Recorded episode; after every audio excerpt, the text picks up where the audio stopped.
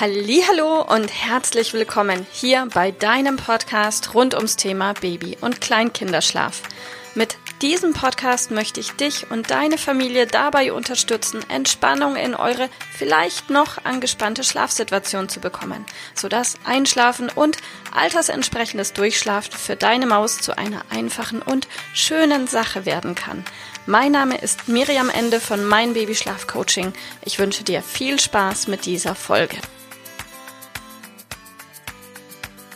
Heute möchte ich mit dir über eines der wichtigsten Themen überhaupt sprechen, wenn es um Baby- und Kleinkinderschlaf geht, und zwar das Thema des richtigen Zeitpunktes. Der richtige Zeitpunkt entscheidet maßgeblich darüber, ob deine Maus in der Lage ist, innerhalb von wenigen Minuten ganz entspannt in den Schlaf wegzudämmern oder ob das Schlafen ein einziger Kampf, ein Terror und zur Belastungsprobe für die ganze Familie wird.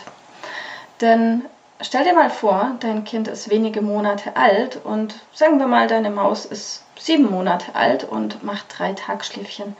In dem Fall wäre gerade bei sieben Monaten eine halbe Stunde hin oder her ganz, ganz entscheidend darüber, ob dein Kind entweder noch nicht müde genug ist oder aber schon zu müde. Und stell dir einfach mal vor, du würdest dich ins Bett legen abends um acht, also damals, bevor du so müde warst, dann würdest du wahrscheinlich oder wärst wahrscheinlich wach im Bett gelegen, hättest dir die Decke angestarrt, die Zimmerdecke und hättest dir gedacht, was soll das jetzt? Ich kann noch nicht schlafen, was mache ich denn jetzt? Und hättest Schafe gezählt oder gesungen oder keine Ahnung, dich gelangweilt. Deiner Maus geht es ganz ähnlich. Also, wenn du dein Kind zu früh zu Bett legst oder in den Schlaf trägst oder wie auch immer zum Schlafen bringst, dann ist das einfach noch nicht der richtige Zeitpunkt. Und gerade wenn dein Kind noch nicht sprechen kann, ja, was hat es denn für Möglichkeiten, dir zu sagen, dass es einfach noch nicht müde ist und noch gar nicht in den Schlaf getragen werden möchte oder noch nicht ins Bett gelegen möchte? Denn es ist ja in dem Moment einfach noch fit und möchte die Welt entdecken und spielen und keine Ahnung.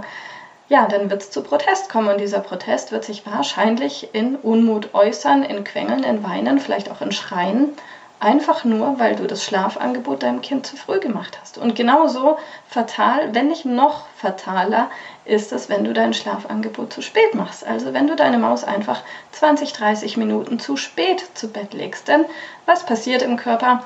Gerade bei so kleinen Kindern, wenn die ein bisschen übermüdet sind, kommen in einen Stresszustand.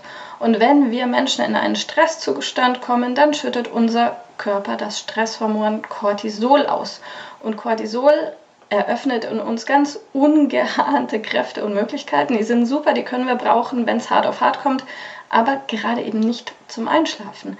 Das heißt, vielleicht kennst du es, deine Maus ist müde, müde, müde, du bist dir ganz sicher, dein Kind ist wirklich müde und dann ist dein Kind todmüde und du legst es hin und zack, auf einmal ist es topfit. Weil nach müde kommt todmüde und nach müde, todmüde kommt topfit.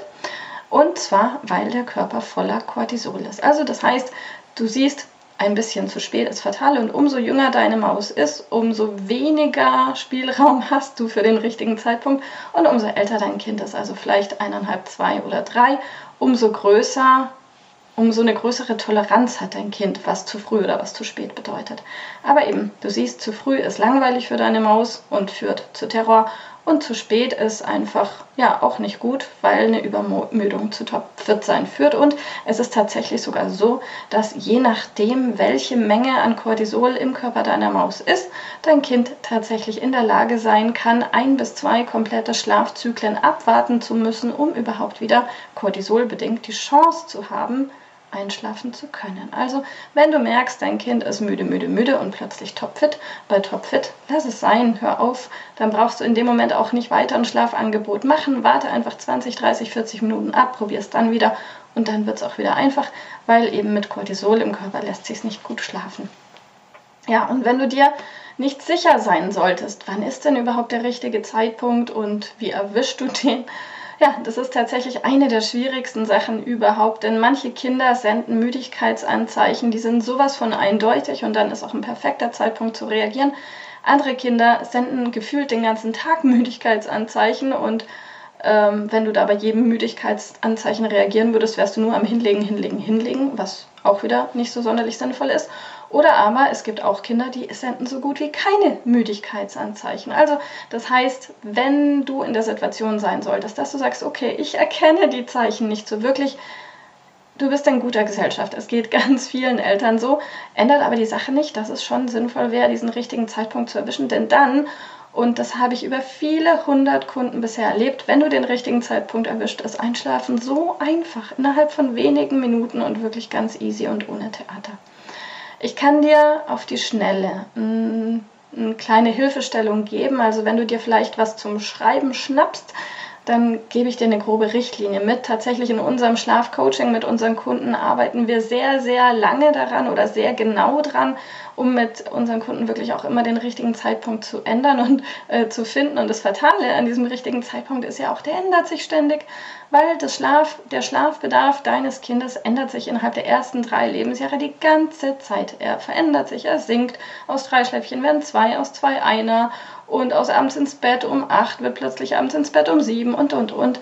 Ähm, wichtig ist einfach, dass du flexibel bist und dass dir einfach immer sonnenklar ist, dass dieser Schlaf sich nun mal ändert. Und wenn du dich schnell genug mitänderst, immer, dann ist es auch einfach. Was ich dir mitgeben kann, ist, beobachte bitte dein Kind ganz genau. Vielleicht sendet deine Maus Müdigkeitsanzeichen, wo du gut reagieren kannst. Und wenn deine Maus sagt, sie wird, oder wenn du beobachtest, dein Kind wird plötzlich tagsüber knatschig und quengelig und nögelig, dann leg sie gleich hin. Fang dann nicht an, noch ein Fläschchen zu geben oder ein Gläschen zu machen oder die Brust zu geben, sondern dann, dann leg hin, reagier sofort und guck mal, ob das funktioniert. Ähm, bei vielen wirkt es schon Wunder. Wir haben damals immer gesagt, wenn unser Sohn geknatscht hat, so, wer knatscht, geht ins Bett. Wir haben ihn hingelegt und er hat sofort geschlafen. Also, das wäre der Idealfall, dass das für dich gut funktioniert. Einfach beobachten. Wenn das mit dem Einschlafen trotzdem immer länger dauern sollte, für am besten ein paar Tage Tagebuch. Also notiere dir genau die Zeiten, wann denn dein Kind gut einschläft. Ähm, und orientiere dich danach. Mach das, was funktioniert und mach das, was nicht so funktioniert, einfach weniger und lerne aus deinen Beobachtungen. Aber wichtig ist auch, dass du bei den Beobachtungen immer im Kopf hast, eine einmalige Beobachtung ist bitte nichts, worauf du eine Regel erstellst. Also wenn du irgendetwas über mehrere Tage, mindestens drei Tage hinweg beobachtet hast, dann kannst du sagen, okay, das ist scheinbar wirklich eine Regel und dann kannst du darauf aufbauen, auf dieser Beobachtung. Und ja, falls du dir jetzt was zum Schreiben geholt hast, dann notier dir doch einfach mal Folgendes. Wir haben die Erfahrung gemacht, dass die meisten vier bis fünf Monate alten Kinder tagsüber drei bis vier Tagschläfchen machen. Die sechs bis sieben Monate alten Kinder machen drei bis vier Tagschläfchen, also ebenso acht bis neun Monate alte Kinder machen zwei bis drei Tagschläfchen. Zehn bis zwölf Monate alte Kinder machen zwei Tagschläfchen. 13 bis 14 Monate alte Kinder machen ein bis zwei Tagschläfchen 15 bis 18 Monate alte Kinder machen ebenfalls ein bis zwei Tagschläfchen. Und ab 19 Monaten machen manche Kinder sogar schon gar kein Tagschläfchen mehr. Aber es sind die wenigsten. Die meisten machen bis zum 25. Lebensmonat oder teilweise sogar 36. Lebensmonat dann noch einen Tagschlaf. Genau, also so viel einfach mal für dich zur Orientierung und zur groben Richtung. Was dir vielleicht auch noch hilft, ist, wenn du im Hinterkopf hast, dass Kinder, die vier, fünf Monate alt sind, eine Wachzeit zwischen den einzelnen Schläfchen von Faustregel so zweieinhalb Stunden haben, während sechs bis neun Monate alte Kinder zwischen den Schläfchen so drei, dreieinhalb Stunden an Wachzeit haben, zehn bis zwölf Monate alte Kinder roundabout vier Stunden, 13 bis 14 Monate alte Kinder können schon viereinhalb Stunden wach bleiben und zwar insbesondere vor dem abendlichen zu Bett gehen. Also der Schlafdruck ist in der Früh immer am höchsten, also zwischen dem morgendlichen Aufwachen und dem ersten Tagschlaf ist der kleinste Zeitabstand zwischen zwei Schläfchen und abends der größte in der Regel. Es gibt Ausnahmen und ja, zwischen dem 15. und dem 24. Lebensmonat können da durchaus schon 5, 6 Stunden dazwischen liegen, zwischen dem letzten Tagschlaf und dem abendlichen zu Bett gehen und ab dem 25. Lebensmonat sogar 6 bis 7 Stunden. Ja, also was ich sagen will, ist, beobachte dein Kind einfach ganz genau, wenn es Müdigkeitsanzeichen sendet, mach nicht noch ein langes Tamtam -Tam davor, sondern biete einfach das Bett an, biete eine Schlafmöglichkeit an. Vielleicht funktioniert es ja direkt, das wäre der einfachste Fall. Und dann eben nicht noch umziehen und nicht noch Gläschen, sondern dann ins Bett. Wir reden hier vom Tagschlaf. Und wenn du merkst oder beobachtest abends, dein Kind ist wirklich schon ab 18, 19 Uhr müde, plane entsprechend einfach das, die Abendroutine, euer Abendessen, Buch vorlesen, angucken, spielen umziehen, Zähne putzen, so dass ihr zeitlich entspannt dann einfach im Bett sein könnt, wenn du weißt, ah, da ist dein Kind auch müde. Und dann wird es einfach. Und wenn du dabei Hilfe brauchst, ähm, wir posten auch regelmäßig unterstützende Grafiken zum Thema Babyschlaf und Schlafbedarf in unserer Facebook-Gruppe. Wie dein Kind schlafen lernt, der sanfte Weg zu entspannten Nächten. Die Gruppe hat knapp 11.000 Mitglieder mittlerweile, also da teilen wir ganz, ganz viel auch schriftliche Infos. Vielleicht magst du ja dazu kommen. Wir freuen uns auf dich und bis bald. Liebe Mama, ich hoffe, dass dir diese Folge gefallen hat, dass sie ein Problem von dir gelöst hat, dass dir auch weiterhilft. Falls ja, freue ich mich, wenn du uns auch auf Facebook und Instagram besuchst. Dort teilen wir täglich wertvolle Tipps rund ums Thema Babyschlaf mit dir, die dir dabei helfen sollen, mehr Schlaf und vor allem auch mehr Lebensqualität für dich und deine ganze Familie zu bekommen. Die Links dazu findest du in den Show Notes und solltest du dich vielleicht auch beruflich verändern wollen, weil du dich schon seit längerem fragst, ob das, was du im Moment machst, wirklich alles gewesen sein soll, dann kannst du dich gerne um einen Ausbildungsplatz zum Schlafcoach bei mir bewerben. So oder so. Die Links findest du in den Show Notes. Kontaktiere uns. Wir rufen dich an für ein kostenloses Infogespräch. Ich freue mich auf dich. Deine Miriam. Tschüss.